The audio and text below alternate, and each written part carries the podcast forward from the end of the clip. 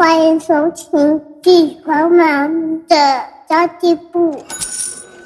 即便是忙碌的职业妈咪，一样能够打造出幸福的家。从育儿、财务知识到自我成长，我们都要样样精通。我是精算妈咪 Sandy Two，我会在这里透过自己自身经验的分享，以及访谈各个领域的专家达人，让你跟我一起打造属于我们自己的理想生活。Hello，大家好，我是陪你精算生活、创造理想人生的 Cindy Two。今天呢，要来跟大家聊聊境外保单。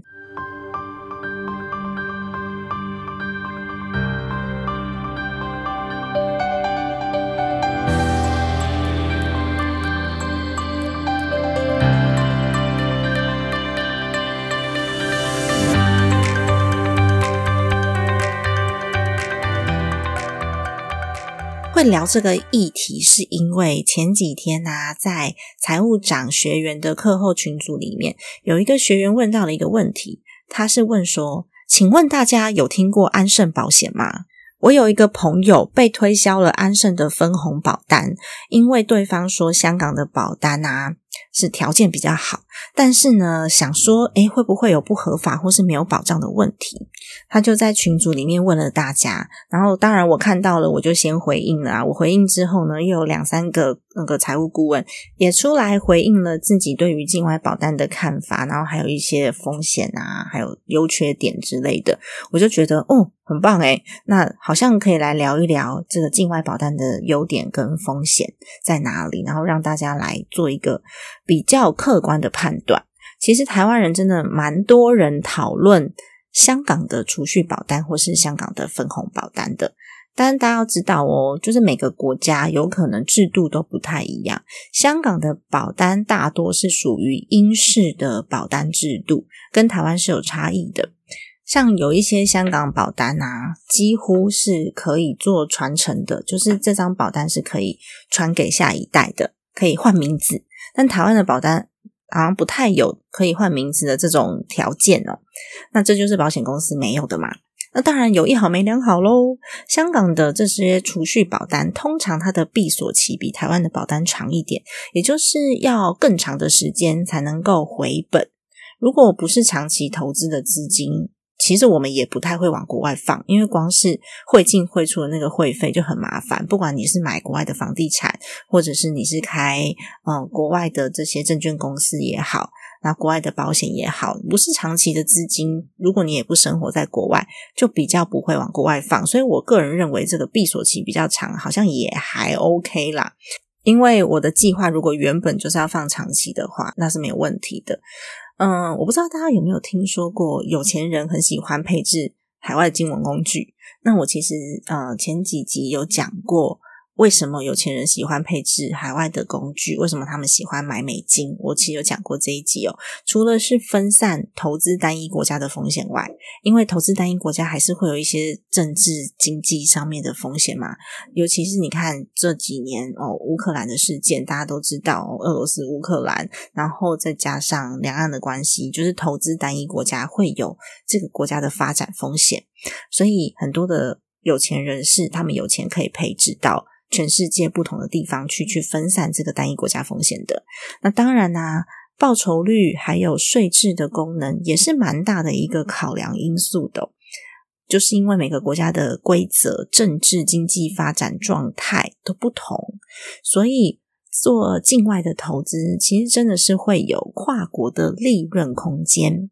就像有很多的投资人，他们会配置一部分的资金在发展中国家。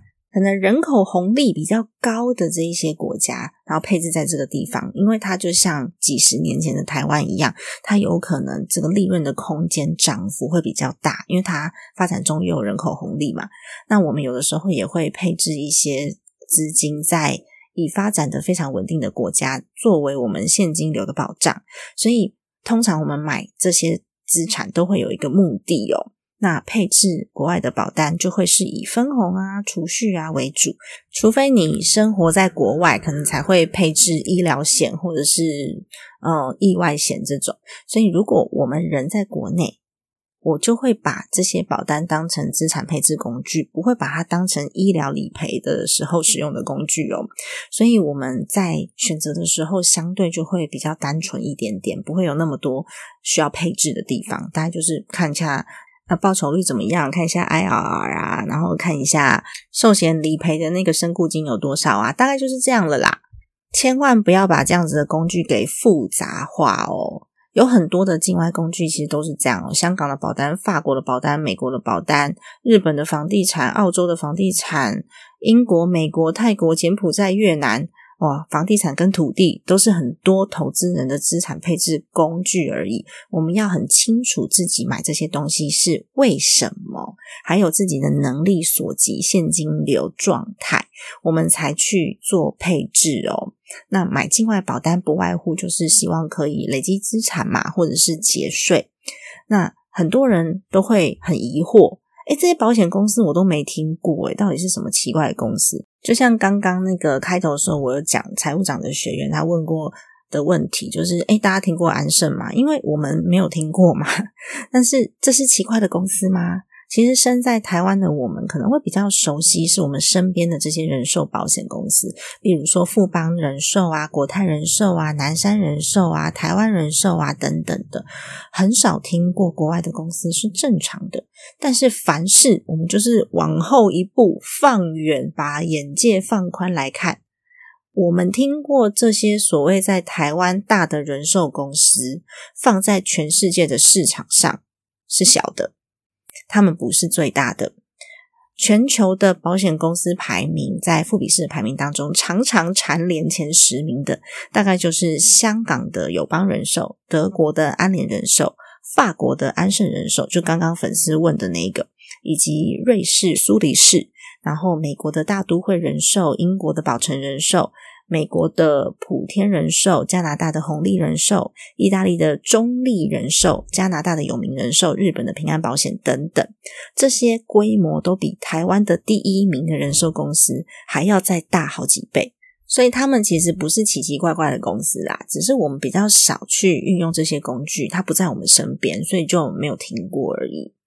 那当然，呃，境外保单有很多条件比较好，哎，好吸引人哦，会不会是诈骗？我们也会很担心这个问题，哎，条件好的都是诈骗，对不对？那其实我们要看一下这个结构到底合不合理，然后是为什么我们才去判断，而不是呢拿台湾的呃寿险的单一标准，我们就去做评断。保险公司基本上的运作都是很类似的，全世界都一样哦。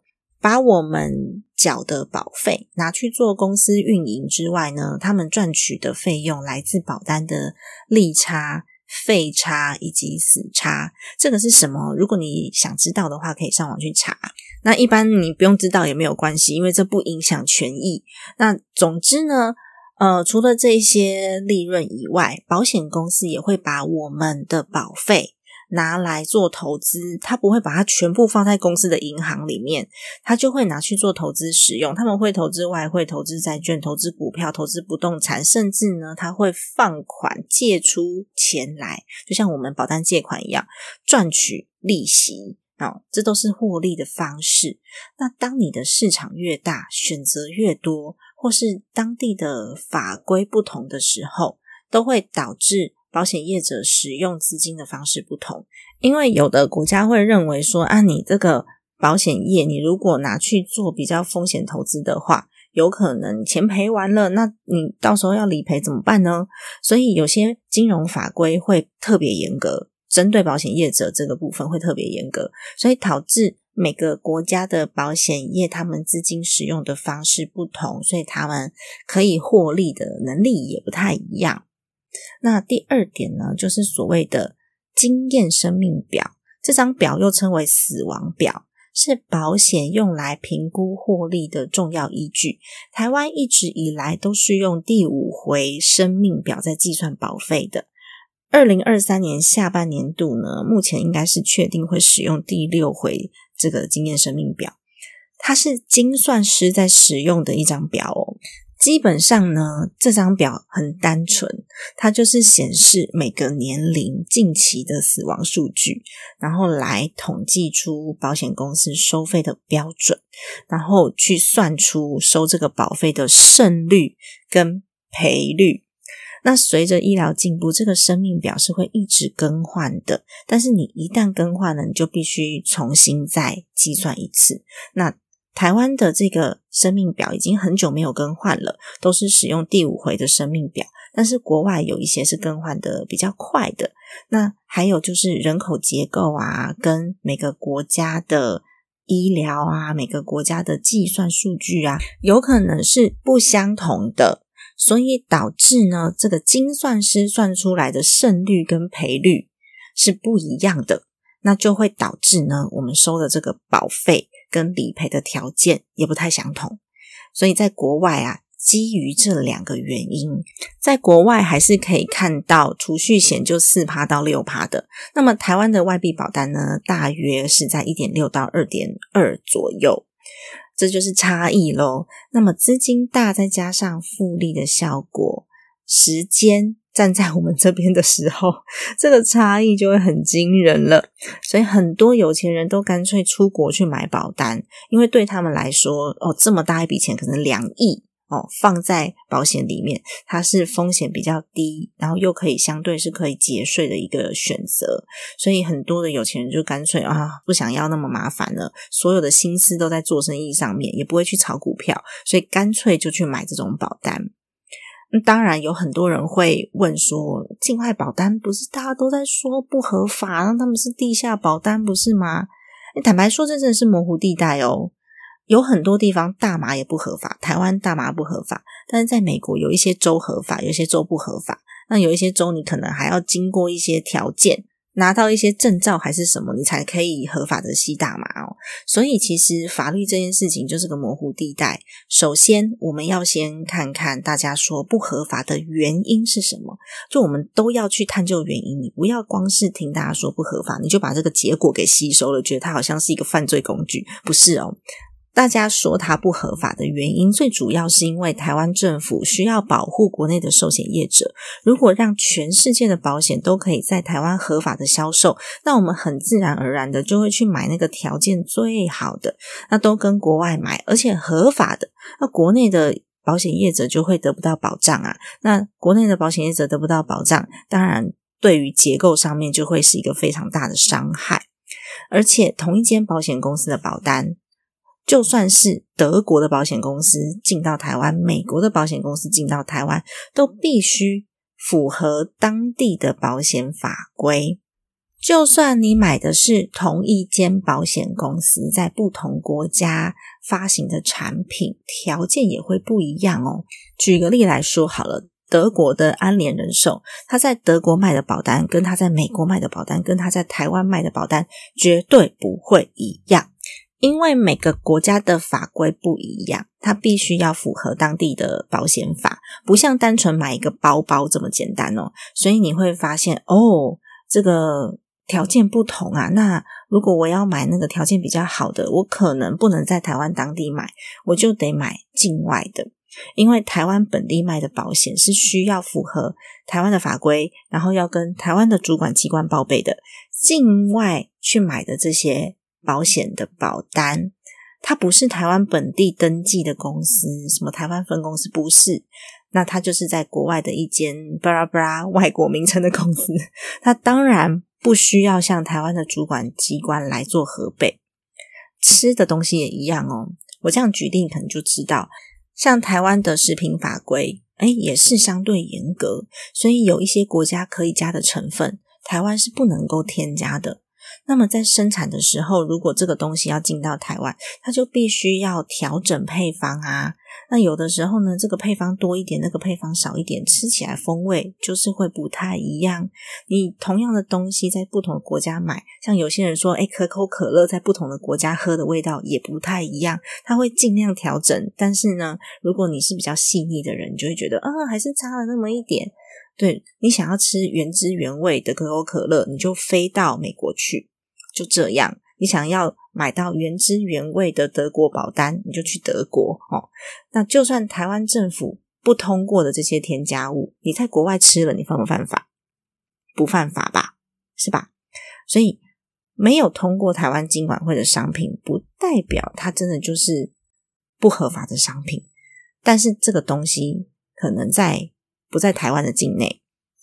所以你在购买的时候啊，就要很清楚自己的需求哦，不然你买了后悔就超麻烦的哦。还买一个包包，你就算后悔了，你还要出国去换换一个包包的颜色，大概就是这种感觉啦。那我是觉得金融工具这些东西，不管你是买国内的商品还是买国外的商品，都一样，因为它就是一笔为数不小的钱嘛。所以在下投资决策的时候，我们都应该要想清楚，不分国外，也不分国内。说到这里呢，我刚刚就在解释为什么大家会讨论境外保单这几点啊，合法性啊，然后为什么它的条件比较好啊，还有公司是不是很奇怪的公司啊？接着呢，我们就来讨论一下境外保单有可能有哪一些风险喽。接着呢，我们就来谈谈四点风险跟两个我觉得需要注意的地方哦。第一点是汇率的风险。毕竟买的是国外的商品嘛，所以我们一定都是用外币啊，不会是用台币。你就算买国内的美元保单，那也是外币，所以只要有换汇，就会有汇率变动的风险。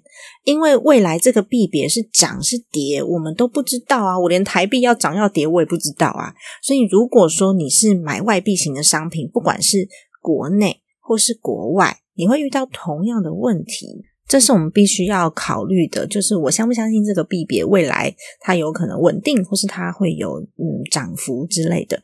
不过通常买外币保单，如果可以的话，尽量以美金计价，它会是风险比较低的选择。毕竟美元在这个世界上目前还是最强势的货币。所以我会比较建议用美元去购买，不过你不要去听理财专员跟你说什么美金很低，现在买美元保单最好了啊！因为保单呢一买都要缴费好几年，对吧？要放很多年，对吧？所以美元现在低，那我放十年之后它还低吗？I don't know，我不知道。所以现在低不代表未来低。我们如果是为了汇率好。然后那个美金买了没地方放，就去买保单，这个目的是错的。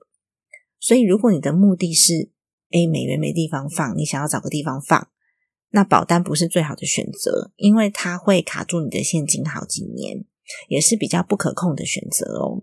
第二点呢，是会有利率的风险。那么其实，不管你买的是国内还是国外的保单，只要是储蓄型的，它都是被锁住的嘛。所以，未来的市场如果市场的利率比保单高，你买其他商品的条件比储蓄险你当初买的时候这个保单利率高，那有可能保单的价值就比较低了。那比如说，我现在。的呃，我保单的利率是六趴，但是未来市场大好，所以未来都是十几趴在跑的，那我六趴就很低呀，对不对？但假设未来的市场没那么好，那利率比较低，去拿这个投资好像都嗯不是这么样子的有保障，然后不是这么样子稳定，那这时候呢，保单就会有它的优势了。这是一个市场的未知性啦，就是看你相不相信，然后看嗯你有没有办法去好好分配你的资产。那同样，你就算买国内的储蓄险也是一样的问题。第三点很重要，请大家要听仔细了，这个是最需要考虑的一点，因为金管会没有办法管辖，所以如果这张保单出了问题，你需要跟对方沟通的时候，必须要自己来。而且，假设不小心真的得打官司，它就是一个跨国的官司，会很麻烦。所以我们在买这个国外的保单或是投资型商品的时候，我们都会选择条件相对单纯的这些项目，例如寿险，它就是死亡就会有这个身故的人费用下来，这种就比较没有什么可以画巴拉 can 的地方，也没有什么需要沟通的地方了。像如果是医疗险的话，我们还会有一些认定的问题嘛，那你有可能会诶这条写不清楚，这个资财份能不能够计算，会有这种问题。不过如果是寿险这种类型的话，就是就死亡就死亡了，比较没有可以画巴拉 can 的地方，我们没事也不会去随便打官司啊，对吧？那么的确，这张保单它不是在台湾有登记、有案、有报备的公司销售出去的，所以出了问题，金管会无权管辖，需要靠自己处理。不过这个问题不只存在境外保单哦，你就算买的是海外的房地产。海外的土地也同样会有这样子的问题。那除非那个业者在台湾是有可以合法代销售的，那么在国内才会有业者帮你去处理。那如果你是直接跟境外买的，在台湾没有公司可以做服务的话，就比较容易出现这样的问题了。这个是第三点，也是我觉得最重要的一点哦。那么第四点是流通性，嗯，这也是一样啊，你就是买了一个。储蓄型的保单，不管是分红型、投资型还是怎么样，在哪个国家都一样，你都需要一段时间的缴费才能够保本，所以你的资金是很长一段时间不能动用的。那甚至有一些的保单，它的闭锁期比较长，所以你那段时间你都没有办法去使用这一笔资金。而且假设呢，你中断缴保费，没有钱缴了，提早解约，就一定会有亏损。那么买国外的产品，你也不会短期的汇进汇出啦。我们就算是把钱汇到国外的证券商，或者是买国外的房地产，它都会有固定的用途。你会先设定好它资金多久会回来嘛？所以呢，这个用途最好是十年之后，靠长期复利去帮助你产生后续资产累积的效果。规划成退休金啊，或是规划成小孩结婚基金，像这种都蛮适合的。以上呢，这就是四点我觉得要注意的风险。那还有两点是我个人觉得可以提醒你的。假设我们要把境外的保险当成避税使用，规避遗产税啊、赠与税啊这种的话，千万要记得哦，境外保单。它的身故金是需要并入遗产做计算的，不能够免税。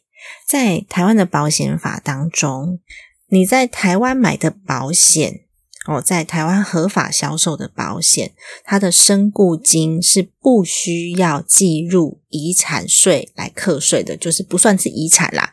但是因为境外的保单它不适用台湾的法规，所以假设被保人。他在身故之后，境外的保单赔了一笔钱下来，你要把它汇回台湾，那么国税局就会认定他是个人在国外的遗产，那么就要被课遗产税。它不是身故金，国税局不会认定它是身故金，它就是遗产，就必须要并入遗产税来做计算，所以。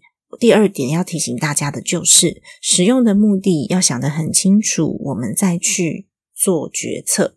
假设你在国外有开公司，或是你人就住在国外，诶，常常在国外旅游，那这个钱呢不太会回到台湾来，就没有这方面的问题，因为你就不会把这笔钱汇回来嘛。所以在课征遗产税的时候，钱不在台湾，就不会被台湾政府查到，也不会去课到税。但假设这一笔钱，它终究是要回到台湾来的，那遗产税呢，就会在他回到台湾的那一刻，你需要补缴。但假设孩子就是在国外念书，所以他这笔钱也不会，嗯，没事就会回台湾来。就比较不会有像这样子的问题哦。不过节税的方式有很多种。如果你有一间实质在运营的公司，不是那种纸上公司 （paper company） 哦，paper company 如果被查到你是没有实质在运营的，你只是用这间公司来持股或是节税，那么。到最后被认定成这间公司只有节税功能，它没有在运营的话，有可能它会没有办法认定这间公司的持股合法性。所以呢，你要有一间实质在运营的公司来持股，你就可以把公司当成受益人。那这个架构当中就会变成哦，公司受益之后分配给股东，就变成股利所得，巴拉巴拉之类的，哦，很复杂啦。因为这个架构呢，要做的话，你就要看你买的是什么国家的保险啊，你公司登记在哪个国家，这个税法都会有不同。所以到这个程度，资产到这个程度的时候，你有这样子的需求，你就必须要去找税务规划的这个顾问来介入了。我就没有办法给你太多的意见了，只能知道大致上的运作是这样的。不过，我认为你买任何的商品，尤其是投资型的商品哦，金额比较大的商品都一样，国内国外其实差异不大，都需要事前把这项商品做好功课来，然后要清楚投资的目的跟游戏规则，这样才不会不小心。去做出自己没有办法去负担的投资，或者是你自己对于这个风险未知，然后你就仓促的做了投资，我觉得这都是比较没有这么明智的选择啦。那么当然啦，只要市场上有利润在，很多人就会去想办法。符合条件，然后想办法可以卖这个商品。所以台湾很多的境外保单都是透过信托投保的方式，也就是你可能在台湾你可以签署一份信托合约，委托国外的机构当要保人，要国外的哦，不能是国内的哦。那你呢，就是这个被保险人。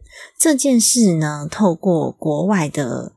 海外的操作是很常见的，但是因为刚刚讲过，国内是经管会不开放，所以信托业者就不能够合法的执行。所以大多数呢，这些业者呢，他们会委托给海外的信托公司，也就是有点绕道而行的感觉。那有时候你还可以等到你的保单已经成立了之后，再把这个被保险人，就是我们自己。转成要保人之后呢，就是我们自己去对这间公司了。所以，如果你想要本人就可以当这个要保人的话，不要透过信托，直接跟国外来签署这个合约，没问题。但是你必须要飞到当地去，就一定要在当地购买。那如果你人在国内的话，就不能够成立这张保单。所以。你如果要买国外的保单，例如说你要买香港的，你就要飞去香港；你要买美国的，你就要飞去美国。哦，否则在台湾就只能透过国外的信托公司投保，否则你的保单会不成立哦。那这当然是有一点钻漏洞的感觉，不过漏洞的意思就是 还是被你钻到了嘛。那如果说你愿意承担风险的话，它也是一个选择喽。那在买国外保单这件事情呢？很多人说，哎，境外保单不合法，并不是本身买了境外保单就是犯罪的意思哦。我自己在美国念书的时候，我也买过境外保单，好吗？因为我那时候是国际学生，学校有规定，你没有买好保险就不能够办理入学，所以我那时候我就买了美国的保单呐。所以如果境外保单我身为台湾人买都不合法的话，我那时候就是犯罪了，对吧？所以我在美国当地买的保单是合法的，而且是可以理赔的。那我在国内直接买美国的保单，就像刚刚讲的一样，是没有办法成立的，除非就是用钻漏洞的方式 绕道而行这样子。那但是我觉得，如果你规划的目的就是要长期复利滚存，那你的闲置资金没有地方去，那你又想要把资金不要全部都配置在单一国家，那自己的现金流也都算好了，OK，没问题，我的保费绝对缴得起，不会中断。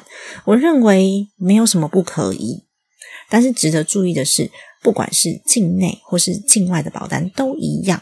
它的那个回本期呀，你要稍微去注意一下，有的是六年、十年、八年、二十年等等都不同哦。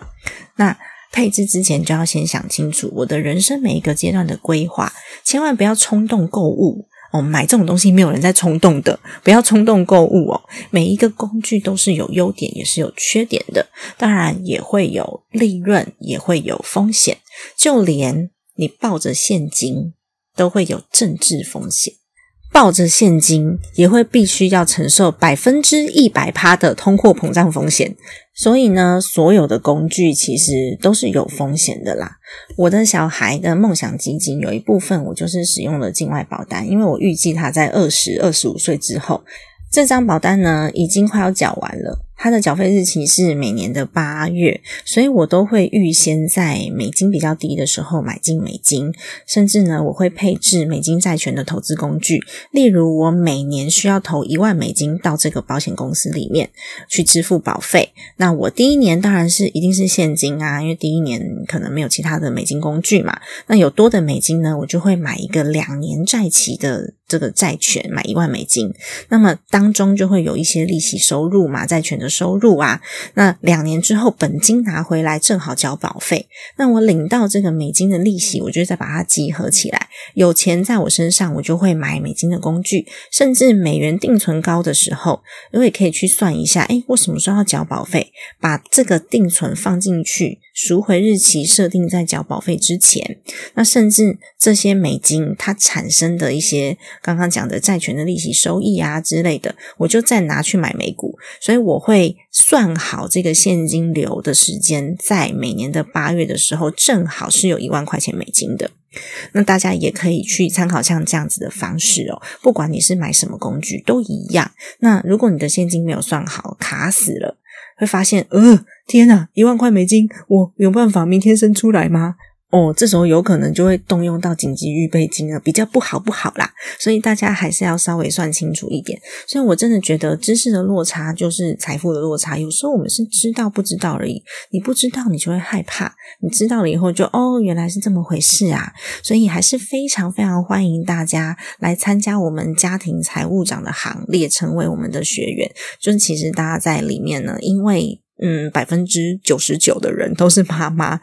而且是很热心的妈妈，热血的妈妈，然后是有投资理财概念的妈妈，是观念正确，不会去追高杀低的妈妈，然后是很喜欢大家一起共同讨论未来的这些组成。当然，里面也有爸爸，然后也有一些单身的这些朋友。不过，我觉得是一个好的环境，然后大家可以在我们除了我们给大家的课程二十六点多个小时以外。然后这些共同的资源，像刚刚一开始就讲，财务长的学员问了这个问题，所以造成大家的讨论，他自己也会比较心安。你遇到任何工具的时候，你需要有懂的人可以给你建议，而不是去道听途说。非常欢迎加入我们，我会把链接放在下方。那么今天的内容就先到这边为止啦，谢谢大家今天的收听。要记得给我一个五星好评哦，让这集节目可以推播到更多更多人的耳朵里。然后，如果这集节目对你有帮助，请你把它转贴给身边你觉得需要的朋友，因为这也会对他有帮助哦。